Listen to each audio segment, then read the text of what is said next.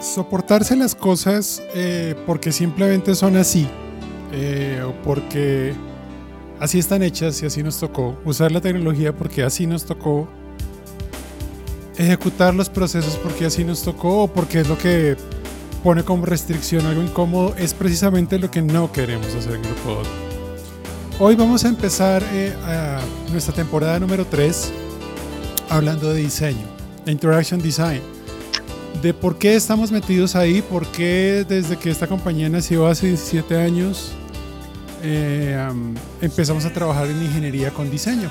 ¿Por qué no estamos de acuerdo en que las cosas sean como son? De fondo escuchamos al señor Prince Horsby con The Way It Is, em, que precisamente habla de eso, de así es la vida de una forma irónica y no hay por qué aguantársela. Bienvenidos.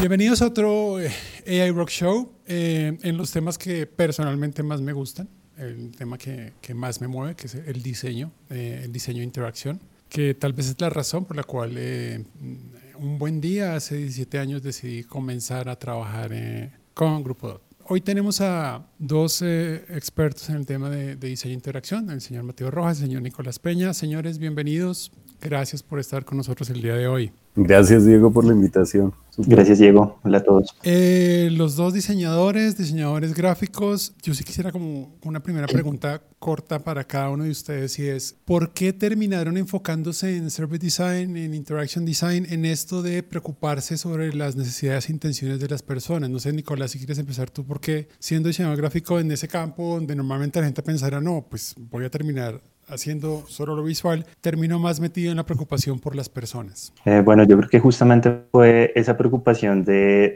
en torno al producto. Todo el tiempo estamos como que dando sobre el producto y demás y sobre esas cualidades formales del producto de, de cara a los diseñadores gráficos. Eh, pero también fue empezar a entender que ese producto no está ahí solo, sino que hay una persona que hace sentido con ese producto, ¿no? Que hay una persona que interactúa, que en últimas eh, es como le da sentido a ese producto. Entonces fue, fue empezar a, entender eso y empezar a, meterme por toda la línea de, de, experiencia de usuario, empezar a empaparme por el lado de interacción y empezar a entender que no solo es un tema de usabilidad, de que la persona sienta que es fácil el uso de un producto o un servicio, sino todas las dimensiones que están alrededor de construir una experiencia y de construir el uso de un servicio o un producto. Entonces creo que fue mucho de ese interrogante para poder llegar a decir, me interesa el diseño de interacción y no quiero quedarme, digamos que en lo habitual sobre lo que se ha trabajado desde el diseño gráfico. Ok, Mateo, ¿por qué terminas metido en este tema?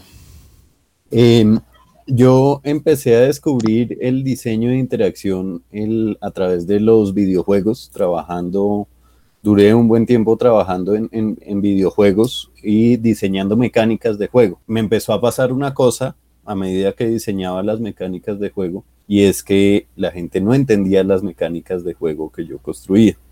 Entonces yo decía, quiero que el personaje salte cuando presiono X, pero cuando le entregaba el control para hacer pruebas con alguien, esa persona no sabía que tenía que presionar X para que el muñequito saltara. Y entonces ahí empecé a darme cuenta, digamos que, de que la gente tiene un comportamiento diferente, de que la gente, cada quien tiene una aproximación diferente a la que uno puede presuponer.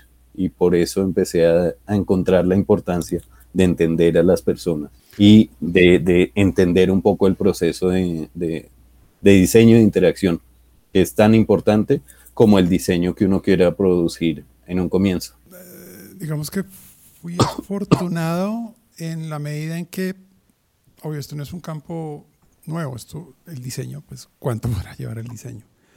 Eh, pero empezar a formalizar Interaction Design como disciplina eh, casualmente empezó a pasar en, en, en, Latinoamérica en las fechas en las que empecé a meterme en el tema hace unos 20 años. Y como ha sido una disciplina reciente en cuanto a formalizar, tiene una organización, eh, muchas cosas, la definición misma siguió siendo un poco, o sigue siendo como materia. No hay como una definición formal y hay, varios, hay varios puntos de vista. Nosotros en Grupo lo que, lo que definimos como Interaction Design tiene que ver con, con desplegar artefactos que faciliten que las personas se comuniquen entre sí.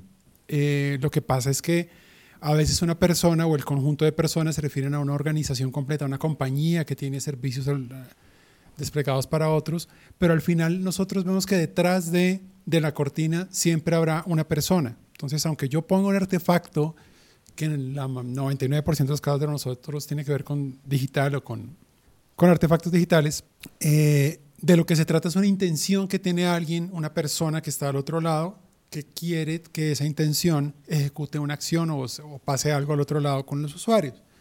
Es la forma en que, nosotros lo trabajamos. Y dentro de eso, nosotros, ah, al, pensar en, en, en ese tema, eh, lo que pensamos es en comunicación, porque al final de lo que se trata es algo es exitoso en la medida en que logra comunicar eh, o logra que se dispare lo que uno espera. Entonces yo no sé un poco sobre comunicación antes de, de, ir como desbaratando y llegar hasta inteligencia artificial, porque como compañía de inteligencia artificial utilizamos Interaction Design. Si uno piensa en el problema de comunicación y diseño, ¿qué tanto tiene que ver la comunicación con diseño e interacción? Uh, para, bueno, yo creo que es fundamental.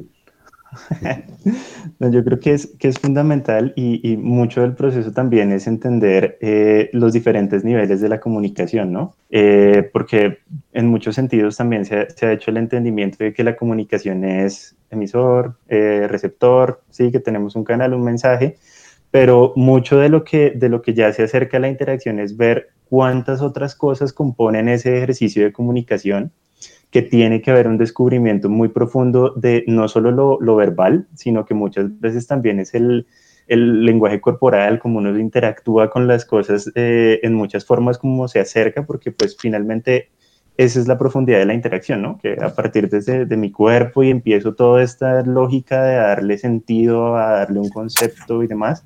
Entonces, eh, el por qué también va toda esta línea de comunicación es justamente ese entendimiento de, de todos esos niveles y, y, de poder capturar justamente eh, cómo se da esa, esa relación de las personas con los artefactos. Eh, creo que ese es justamente el reto que aborda el diseño de interacción. No sé, no sé cómo lo ve ahí Don Mati. Totalmente de acuerdo. digamos que haciendo una descomposición básica de, de, qué es lo que se busca cuando uno habla de una interacción, es precisamente el de alguna manera empujar o ayudar a que se dé una acción de parte de alguien más. Ese para mí personalmente es en últimas el propósito de cualquier comunicación, bien sea, como decías Nico, verbal, escrita, inclusive con una mirada, cualquier tipo de interacción que valga la redundancia que uno tiene con otro ser vivo tiene como, como intención final producir una acción de la otra parte. Entonces, creo que entender los procesos de comunicación termina siendo clave en, en cualquier diseño de interacción, precisamente porque ese entendimiento es el que nos ayuda a hacer que ese proceso sea un poco más consciente, porque me atrevería a decir que el problema que nosotros teníamos antes, y antes estoy hablando de un pasado no muy lejano, inclusive cuando hablamos de los medios de comunicación masivos y demás, es que formulábamos interacciones eh, sin tener plena conciencia de cuál iba a ser el resultado, precisamente por la masividad.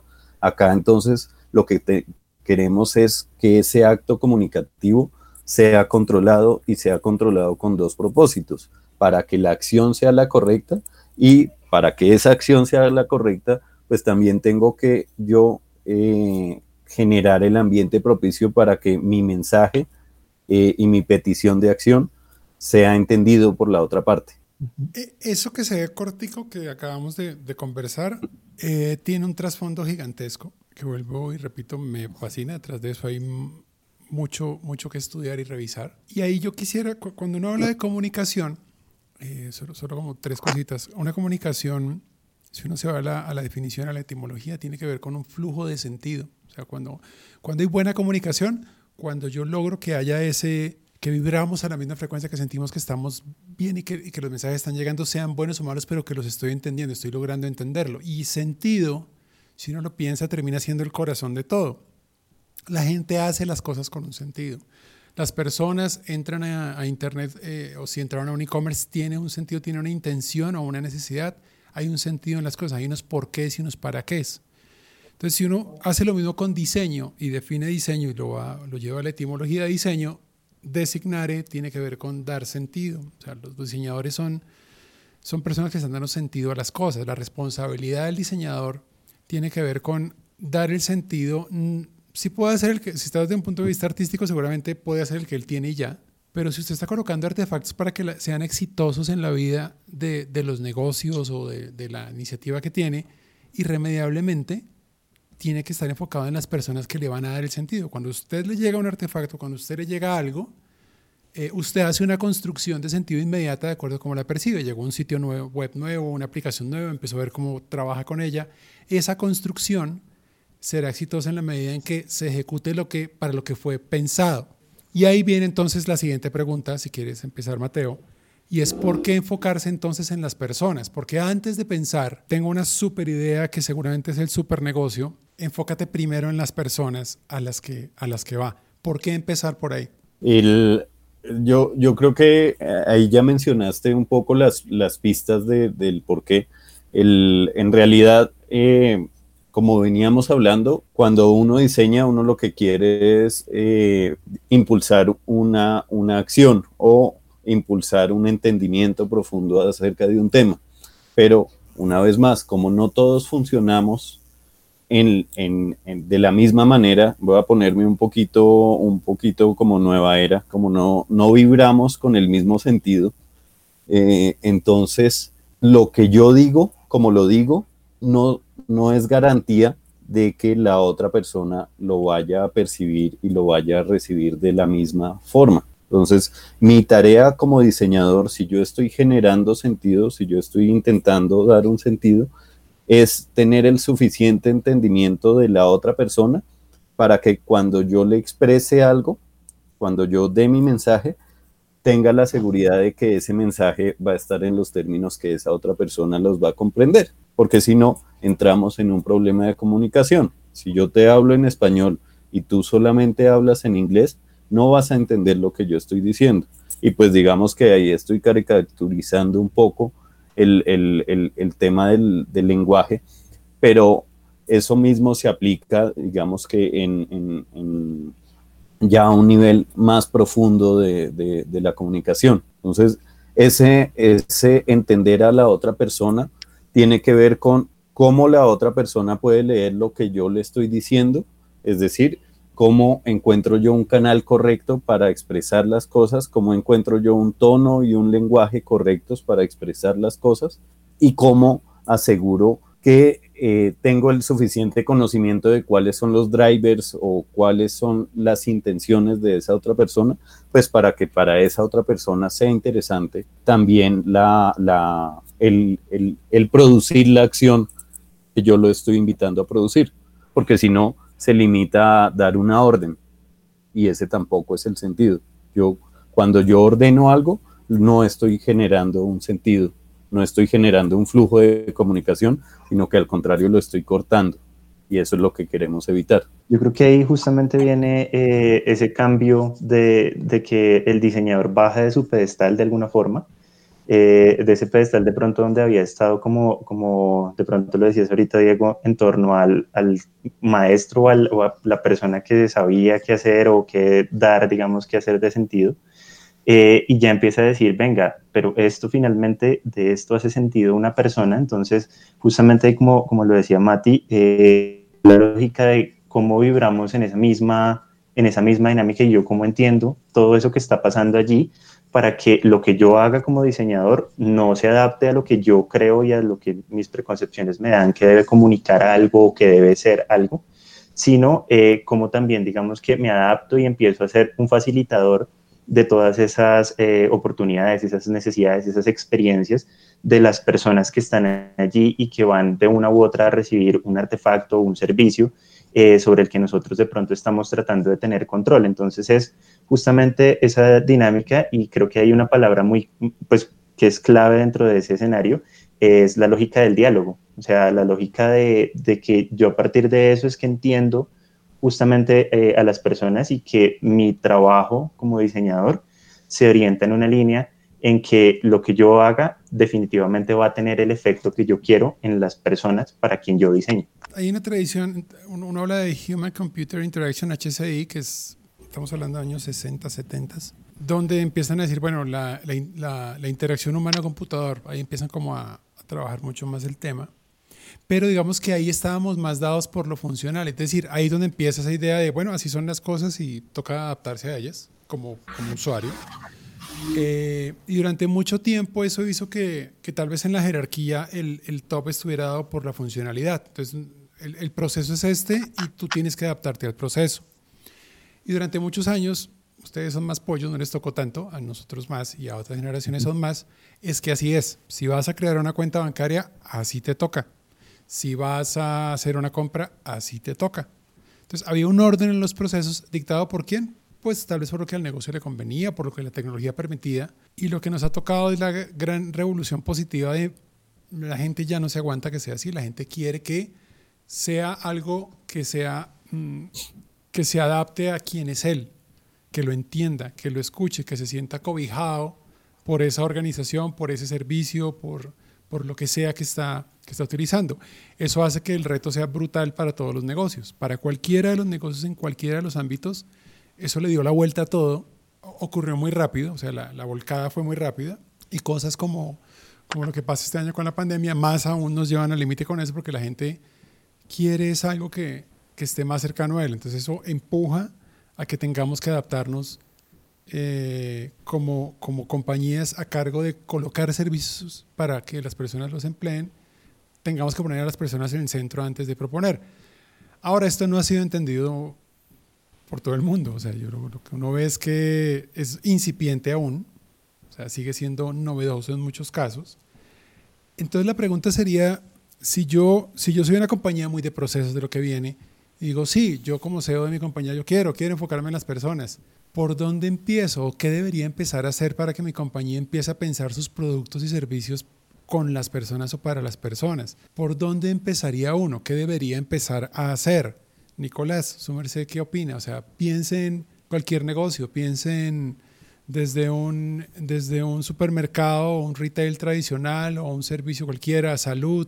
Si ellos tienen que empezar a repensarse y a ese reinventarse que todo el mundo le da tanto palo, eh, que le dio tanto palo durante este año, y entienden ya que no saben cómo, pero saben que eso implica tener a las personas en, el centro, ¿por dónde empezar? Pues bueno, creo que ahí es, un doble trabajo, ¿no? Eh, porque justamente lo, que mencionas, Diego, ahí, primero hay que sacar esa idea de que la tecnología o digamos que los artefactos en sí mismos son los que nos pueden dar el salto hacia otro lado, sino es como en esa relación de esos artefactos o esas tecnologías con las personas es que podemos dar el salto. Entonces, yo lo que diría es, eh, se debe dar en dos líneas, ¿no?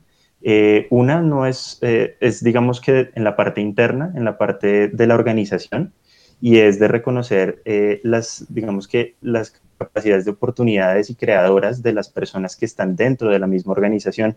Muchas veces sí es justamente el ejercicio que nosotros hacemos eh, nos damos cuenta que hay personas que justamente a partir de su conocimiento, de, todo ese conocimiento de negocio, tiene muy buenas oportunidades y muy buenas ideas de hacia dónde dirigir las estrategias, porque han empezado a entender justamente a las personas para las que diseñan su negocio. Entonces es justamente empezar a reconocer a esas personas dentro de la misma organización y el otro pedazo, pues claramente está hacia reconocer a las personas que están fuera y que de alguna forma son para las cuales se orienta ese negocio, ¿no? Y es reconocer que eh, pues hay que hacer un acercamiento real a esas personas eh, que va en términos, digamos, desde, desde lo macro, pero hasta lo micro, hasta reconocer muchas cualidades y muchas, eh, mucha información sobre el comportamiento, sobre las preferencias, para poder a partir de toda esa información y de todas esas, eh, digamos, esa deseabilidad hacia dónde quieren ellos mutar de pronto los servicios, pues que a partir de esa, de, esa conversación entre nosotros que tenemos, qué debemos hacer desde la parte técnica o demás para acoplarnos a eso, cómo conjugamos para llegar a cumplir esas necesidades que tienen las personas realmente y dejar de orientarnos en estrategias que muchas veces Eh, creemos o desde mi perspectiva tal vez pueda que funcione, pero no tenemos, digamos que la otra evidencia de las personas, qué es lo que quieren o hacia dónde se quieren mover o qué necesidades realmente son las que tienen. Creo que va por esas dos líneas. El, yo estoy, estoy totalmente de acuerdo con Nico que eh, el, digamos que el, el, componente clave tiene que ver ahí sí con un tema de reinvención y digamos que de, cambio de foco mental. Eh, y eso tiene que ver con un proceso, digamos que de acople y de escuche entre todos los miembros de, de, una compañía, incluidos los, los, los clientes. Básicamente porque algo que, que, pasa por lo general es que cuando una empresa empieza a crecer, pues empiezan, digamos que, a funcionar eh, de manera independiente cada una de las áreas. Y entonces ahí empezamos a tener una cantidad de silos y de diferencias entre los actores. Muchas veces esos silos hacen que em, no tengamos una vista completa de todo el asunto. Para mí un, ejemplo clarísimo de eso es em, las grandes compañías de, pues digamos que de, productos masivos, que muchas veces por temas de empaque de los productos o temas de distribución, no tienen visibilidad sobre los clientes finales. Llegan hasta un punto intermedio, pero nunca llegan hasta el cliente final. Eso de por sí, de entrada, representa una problemática si queremos enfocarnos en la persona que es nuestro cliente final, si queremos entenderlo, porque no tenemos una comunicación directa con ella, con ellos. Pero entonces lo que empieza a pasar es que cada una de estas áreas tiene un enfoque diferente de la información y esto pasa también porque cada área está enfocada en el pedazo de la información pues que necesitan, porque también yo necesito agilidad. Por eso muchas empresas entonces piensan en encontrar herramientas que nos hagan de una vez de entrada, como eh, con un plug and play, yo entro y soluciono ese problema de, información y entendimiento de, de, pues de primerazo. Y eso en realidad no pasa porque la información tiene que surtir una serie de, ejercicios de transformación o de procesos de transformación precisamente para hacer información útil para cada uno. Entonces, yo estoy de acuerdo con Nico en que el primer paso siempre es un poco escucharse, entender un poco cuáles son las diferentes personas, cuáles son los diferentes actores que hay en los procesos que tiene mi compañía. Y a partir de ese entendimiento y de esa escucha de los diferentes de las diferentes personas, entonces yo ya puedo tener un poco más de claridad sobre cuáles son los dolores de cada uno de ellos. Y así puedo empezar a enfocarme en las personas que no necesariamente de entrada son el cliente final, pero que sí me van a producir un beneficio porque estoy acoplando la información en completo. Estoy dejando de lado un poco los, los hilos. Hay un ejercicio que nosotros desarrollamos hace ya, es una versión de otra versión que Ernesto Lleras, que fue maestro mío hace años, eh, empezó. De ese nosotros construimos otro, que es el tema de, de identidad en acciones. Y un primer cuestionamiento que uno hace bueno, eso tiene que ver con cibernética organizacional, que tiene que ver cómo se proyectan en, las acciones las empresas. Tiene, un montón de teoría atrás. Pero en términos sencillos, un chequeo que usted puede hacer como compañía para, para ver qué tan desalineado está con lo que la gente ejecuta y como para cuestionarse sobre en dónde debería empezar a actuar dónde está la oportunidad, tiene que ver con, puede repasar todos sus servicios y productos puede repasar qué públicos va y piense para cada uno de esos públicos usted qué intenciones y necesidades cree que las personas tienen cuando llegan a ese producto o servicio. Tiene la diferencia entre intención y necesidad, querer o necesitar. Una cosa es lo que usted quiere, otra cosa es lo que necesita. Normalmente el querer tiene que ver con todo lo de lujo, el deseo y necesitar con servicios básicos. Hay una mezcla entre los dos. Y trate luego de aterrizar eso con sus, con sus mismos clientes. Si realmente las personas quieren y necesitan o necesitan eso que usted está pensando. Y por otro lado, Identidad en Acciones lo que hace es que tome, los, tome su misión y saque los verbos de lo que en teoría hace su organización. Saque los verbos. O sea, mire, deje los verbos. Normalmente siempre hay un verbo que sale todo el tiempo en las misiones de las empresas y es innovar. Y empieza a cuestionarse sobre en su portafolio realmente cuáles de esas acciones usted está ejecutando. si realmente en esa misión, cuando saca los verbos, eso está pasando o no está pasando, y mapee los productos sobre eso. Y trate luego de coger y sentarse con las personas y sus, con sus clientes y mire ellos qué verbos son los que realmente pueden hacer con usted. Y ahí va a encontrar un montón de, de, datos para, para, empezar el trabajo. Eso, ese, ese tema nomás es un tema larguísimo de conversar. Voy a saltarme a inteligencia artificial. Nosotros somos una compañía que trabaja en inteligencia artificial, pero utiliza el diseño como parte de su proceso de, de oferta de valor y de oferta de servicios. Diseño interacción e inteligencia artificial. ¿Por qué y para qué? ¿Qué sentido tiene eso? Yo creo, creo que tiene que ver un poco con, con, con, con lo, que, lo que está hablando y lo que hablamos. Eh, digamos que el, el, el, punto es que la inteligencia artificial en últimas, como yo la entiendo, simplificando mucho el, asunto, eh, tiene que ver con eh, transformación eh, de, de, de, datos en información valiosa. y pues esto entendiendo información como algo comprobado que me va a ser útil a mí que va a cumplir un propósito. El, entonces, el, el, en dónde vienen muy bien la combinación del, del diseño y, y, y, la inteligencia artificial tiene que ver precisamente con el hecho de que cuando uno se enfrenta a un proyecto de inteligencia artificial, generalmente las preguntas que surgen tienen que ver con yo tengo una cantidad de insumos que son mis datos, tengo una cantidad de, de, pues de datos crudos, por así decirlo, y por el otro lado tengo una cantidad de preguntas que no he podido responder. Por un lado, porque no sé transformar esos datos en información, pero por otro lado, en últimas, creo yo, porque salen una serie de preguntas muy multi, multivariadas que no necesariamente son la pregunta que yo quiero responder a raíz de esos datos. Entonces, ese primer acercamiento del diseño, volviendo al tema de las personas y de encontrar sentido y de formar, digamos que un flujo de, conversación, tiene que ver con encontrar la pregunta correcta y encontrar la pregunta que, que, que va a generarme mayor valor. ¿Por qué? También porque en últimas esos procesos de inteligencia artificial, pues no son procesos inmediatos, no son procesos de plug and play como, como, como decía anteriormente. Entonces, en ese sentido, yo que hacer un ejercicio de priorizar las preguntas que me hago para encontrar cuáles son los datos que quiero transformar, para encontrar cuál es la, la información que me sería más útil a mí en un momento dado. Sí, yo creo que ahí también mucha de esa, de esa interacción eh, diseño, inteligencia artificial está en, y, lo voy a poner en esta analogía de que yo, no sé, yo quiero un supercarro y mejor dicho, eso es lo que quiero, a lo que quiero llegar. Eh, entonces, digamos que este supercarro es todo lo que nos permite inteligencia artificial, digamos que todas las habilidades y demás que nos, que nos permite esto.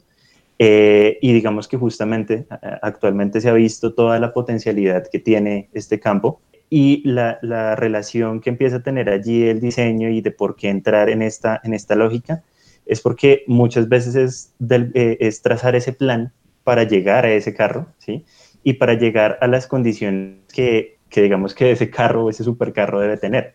Eh, de alguna forma es empezar a entender, y con lo que decía Mati respecto a las preguntas, eh, y es empezar a decir, venga, pero realmente eso es lo que yo quiero llegar, ¿qué condiciones debe tener? que muchas veces también es, es esa la, eh, la, dinámica que nosotros desarrollamos y es, venga, nos sentamos y entendemos realmente qué es lo que usted quiere o qué es lo que usted necesita. Y en esa lógica, en esa discusión y en ese diálogo que plantea eh, las metodologías de diseño, es que nosotros vamos a encontrar que ese supercarro debe tener estas condiciones y no otras, que debe ser un todoterreno y no debe ser uno para una autopista donde puedo andar a 300 por hora entonces, es, esa lógica también de empezar a, entender que el diseño entra allí es como ese facilitador que lo que busca hacer es justamente cómo le vamos dando forma a esas capacidades de inteligencia artificial que pueden realmente potenciar eh, las capacidades de una empresa. Piensen, que al final y ese es todo el pedazo de Heidegger que nosotros también usamos en, el fundamento de, la metodología. Al final los artefactos que uno suelta en la vida de las personas, sean digitales, sean físicos, afectan su vida, afectan su hábitat. Y las personas, cuando usted tiene una silla nueva o tiene una nueva aplicación o un nuevo celular o una nueva página que ve, eh, toman eso y lo incorporan en su vida y lo adaptan a su forma de vida. Siempre, o sea, siempre en tema de, por eso eh, Heidegger habla de habitar, construir, pensar y los, los empieza como a, poner a iterar. O sea, en la medida en que yo, en que yo eh, tomo elementos, empiezo a habitarlos, empiezo a construir o pienso con ellos o hago construcciones y vuelvo y repito el ciclo. Entonces mi mundo va cambiando en la medida en que las cosas van llegando a mí. esa adaptación, ese habitar, ese habitar los artefactos puede terminar en lo que originalmente se pensó cuando se diseñaron o pueden terminar mal.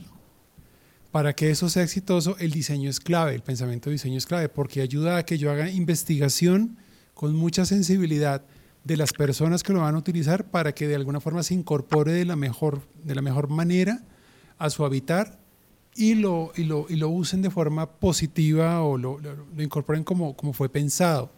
Eh, y sea positivo su resultado, no termine siendo algo harto que tocó usar y que terminan desechando.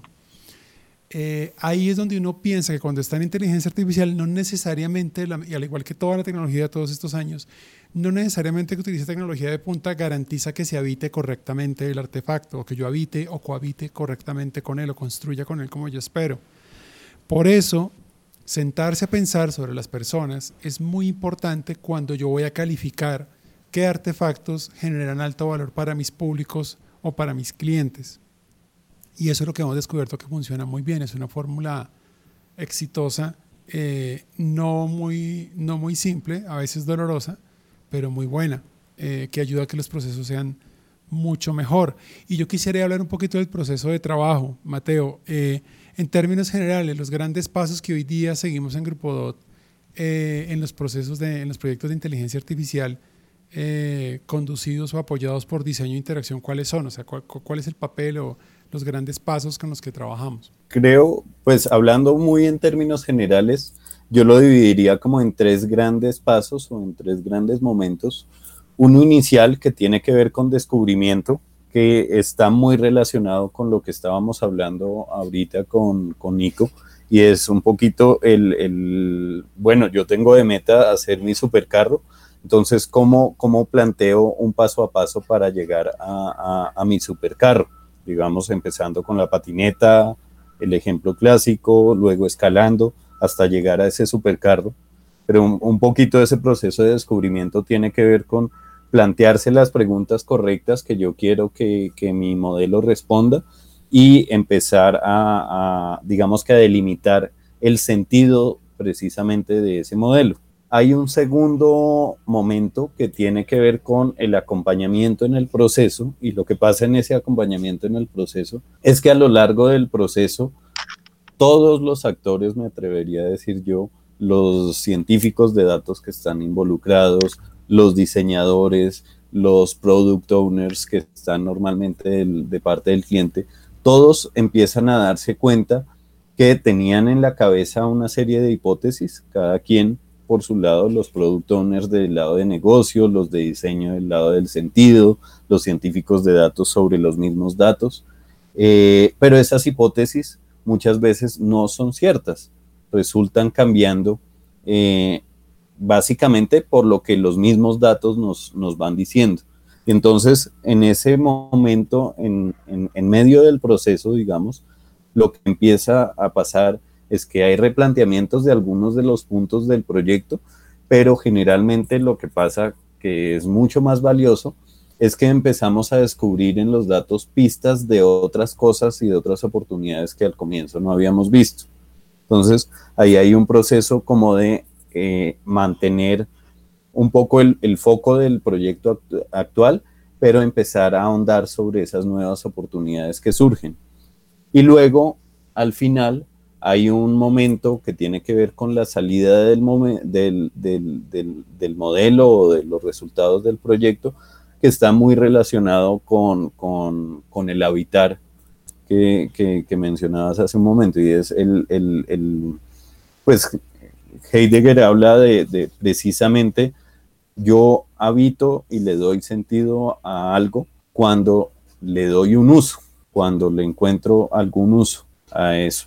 Lo que pasa con los modelos, que pasaba un poco inclusive con las primeras interacciones con los computadores cuando empieza a surgir el tema, es que eh, yo me atrevería a decir que hay casos en donde ni siquiera se encuentra ese uso. Entonces, por eso es muy importante acompañar ese, ese proceso en la salida, porque el, caso es que yo puede que no le encuentre un uso porque sencillamente no entiendo lo que me está diciendo el modelo. Entonces, uno tiene que encontrar el punto medio, ahí sí, para que haya un proceso de comunicación completo entre el receptor del modelo y, y, pues el modelo mismo, un artefacto que pueda enlazar las dos cosas para que ese modelo sea habitable. Eh, pues yo creo que ahí justamente viene, viene de un proceso o, todo lo que nosotros desarrollamos es hacia primero entender las acciones y, y, en ese sentido ahora pues que se menciona justamente a Heidegger es una visión muy fenomenológica en el sentido de entendamos cómo se dan las acciones, o sea, cómo realmente las personas están interactuando hoy día con eh, un sistema, con algo que está sucediendo dentro de una organización. Y mucho de eso es justamente eh, en esa primera fase que mencionaba Mati, de ese descubrimiento, empezar a entender cómo se están dando esas relaciones, qué necesidades están surgiendo, qué oportunidades estamos viendo. Y justamente a partir de allí es que vamos saliendo con todas esas ideas. Entonces es una primera fase que es diverger, o sea, aquí todo vale, aquí empezamos a montar todos esos deseos, todo eso que queremos y demás. Y ese proyecto nos va llevando luego a una fase de convergencia. ya lo que vamos haciendo es, bueno, a partir de este diálogo que vamos nosotros construyendo con todas las partes, con la organización en sí misma, todas las partes técnicas, las personas de negocio, eh, las personas que están allí en la toma de decisiones, todas las personas que, eh, los data scientists, los diseñadores, otras personas que puedan estar dentro de todo ese ecosistema, lo que ya vamos haciendo es refinar y decir, ok, vámonos por acá y a partir de este mapa y de, estas, de esta ruta que vamos construyendo es que justamente llegamos como a ese nirvana, a ese, a ese queremos y a ese queremos habitar. O sea, allí es donde queremos nosotros llegar a habitar.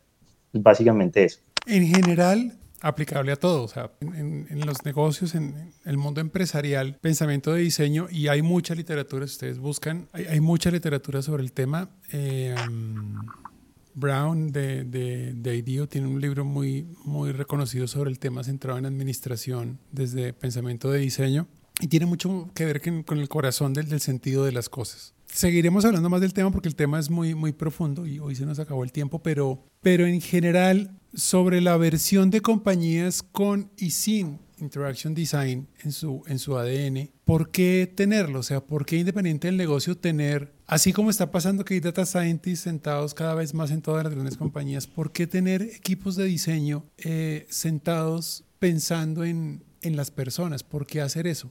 Eh, quisiera como ese último pensamiento para despedirnos, señor, señor Mateo. Ah, de pronto me pongo un poquito poeta con, con, la afirmación, pero yo, yo diría que, que en últimas eso tiene que ver con humanizar.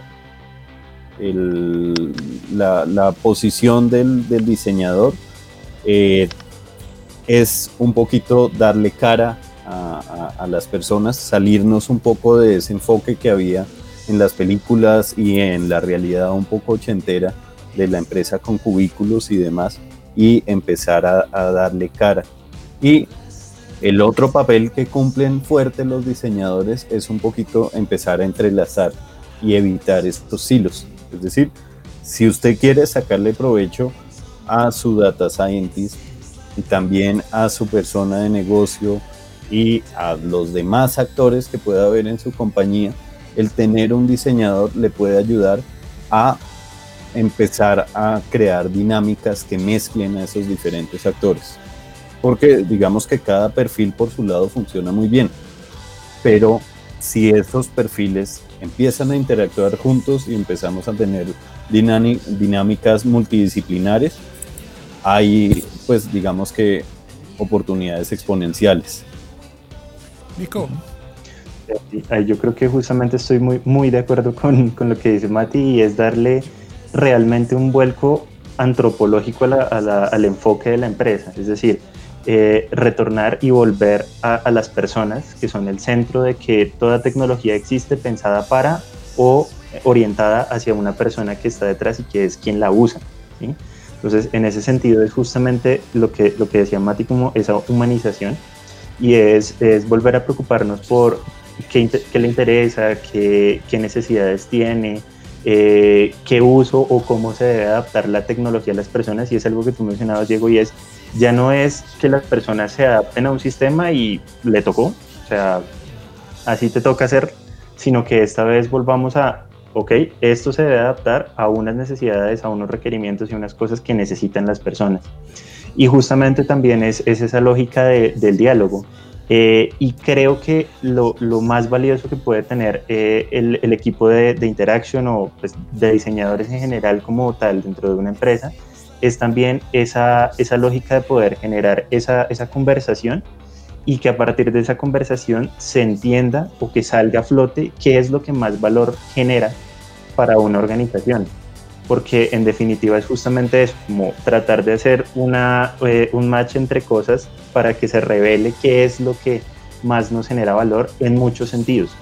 Entonces, creo que ese es el, valor principal del por qué eh, Interaction Design es tan importante para cualquier organización.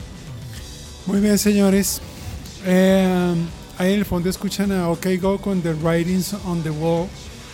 Y ahí están las señales. Mucha gente se, preocupa, se, pregunta hoy día más que antes cómo hacer para seguir siendo relevante, para, para reinventarse y rearmarse.